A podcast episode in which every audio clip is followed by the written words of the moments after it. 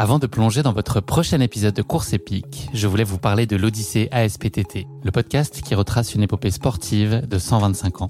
Le mouvement ASPTT propose une multitude d'activités sportives pour tout niveau, du débutant au confirmé, dans toute la France.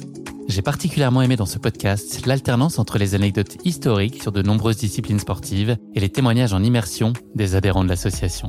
C'est à la fois rythmé, vivant et instructif.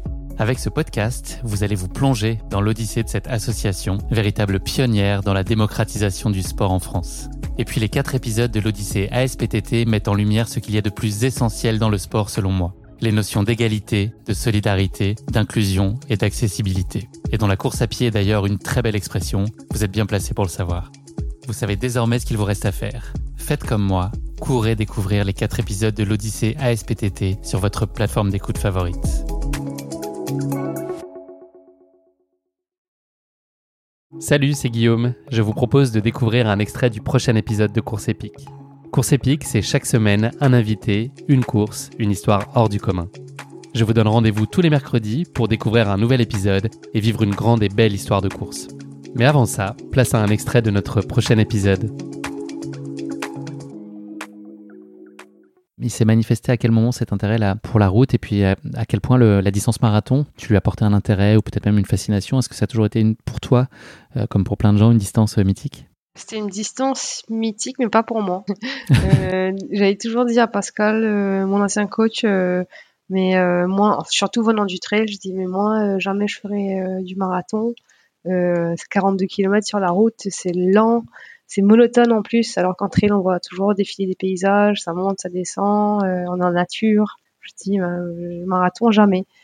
Et voilà, aujourd'hui, je vais au JO sur marathon. Il est beau le résultat. Et c'est vrai que c'est un chemin qui n'est pas forcément euh, le plus courant. On voit, on voit souvent des athlètes de route qui ensuite euh, évoluent vers le trail. C'est vrai que dans ce sens-là, c'est moins commun peut-être? Après, j'ai été surtout motivée de base à, à aller chercher le record national, en fait, de l'île Maurice. C'est comme ça que j'ai dévié sur la, sur la distance. En fait, j'avais déjà le record euh, ben, du 10 000 euh, mètres piste, du 5 000 mètres piste, du 10 km route, du semi-marathon. Et euh, il restait, qui était, enfin, c'était tous des, vieux records de, de 25-30 ans. Il restait le marathon, qui était un record à 2h45 et qui datait de 30 ans. Et Pascal, il m'avait dit, mais si on, prépare un petit peu le marathon, tu peux le faire, c'est dans tes cordes.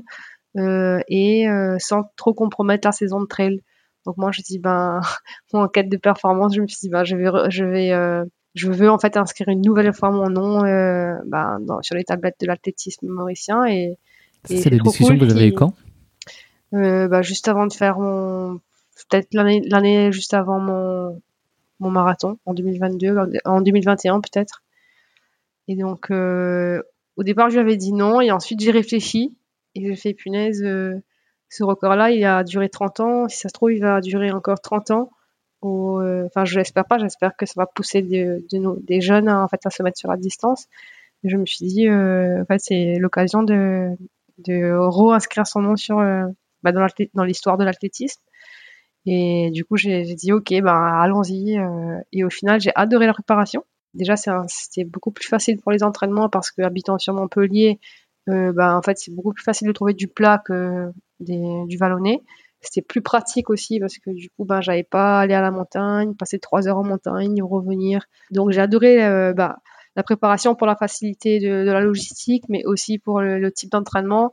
Et, moi, j'ai des qualités d'endurance aussi qui, ont, fait que en fait j'ai aimé ce type d'effort là et donc j'ai fait un premier marathon où j'ai j'étais bien en dessous de mes objectifs. Je voulais, je visais un peu de, en dessous de 2h45. Je fais 2h39 sur mon premier marathon. Je devais terminer la saison sur le marathon d'Écosse euh, que j'avais gagné, je crois, en 2022. Mhm. Et euh, je vais faire quelques ben, début novembre euh, un entraînement avec des amis à Toulouse en deux fois 10 km et eux ils préparaient Valence. Et, euh, et en fait, j'arrive à, à, les suivre sur l'entraînement. Et euh, alors que eux, ils avaient déjà fait toute une préparation de marathon. Moi, ma saison elle a été finie. Et ils m'ont dit, euh, punaise, tu veux pas faire le marathon de Valence et tout? Et moi, je me suis dit, euh, allez, euh, vas-y, trop chaud. Donc, je, je m'inscris au marathon de Valence. je m'inscris au marathon de Valence peut-être un mois, six semaines, un mois avant. Bien sûr, sous l'accord de Pascal, il m'a dit ben écoute, t'as rien à perdre, si tu veux t'amuser, amuse-toi. Et on a fait, on a eu le temps de mettre quelques séances de marathon. Et là, en fait, j'ai fait un 2h34, donc 5 minutes de mieux. Et là, je me suis dit, ah ouais, 2h34 sans préparation. Il me reste à aller chercher 7 minutes sur mon chrono si je veux me qualifier au JO. Euh, j'aimerais bien essayer de le faire en fait, euh, parce que en plus j'étais relativement facile sur mon marathon en 2h34 sans entraînement. Et c'est là que bah, du coup euh, je me suis dit allez ben si si je veux me qualifier au JO, si je veux gagner 7 minutes sur mon chrono, je dois faire que de la route, donc délaisser le trail pour quelques temps et essayer en fait de, de m'entraîner un maximum. Donc je mets ma vie professionnelle entre parenthèses pour essayer de me qualifier. Toi, ton rapport à l'olympisme, c'est quoi? Est-ce que c'est une forme d'accomplissement absolu aussi dans la réalisation sportive?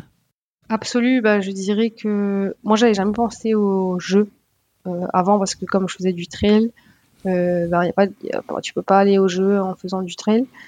Euh, et ensuite, je me suis toujours dit oui. Par contre, le, on se fait véhiculer cette idée-là aussi. C'est, enfin, c'est vrai, il n'y a pas, il a pas de sommet c'est pas plus haut que les Jeux Olympiques en fait comme événement en termes de et aussi c'est tellement difficile de se qualifier pour pour y aller que c'est juste le summum.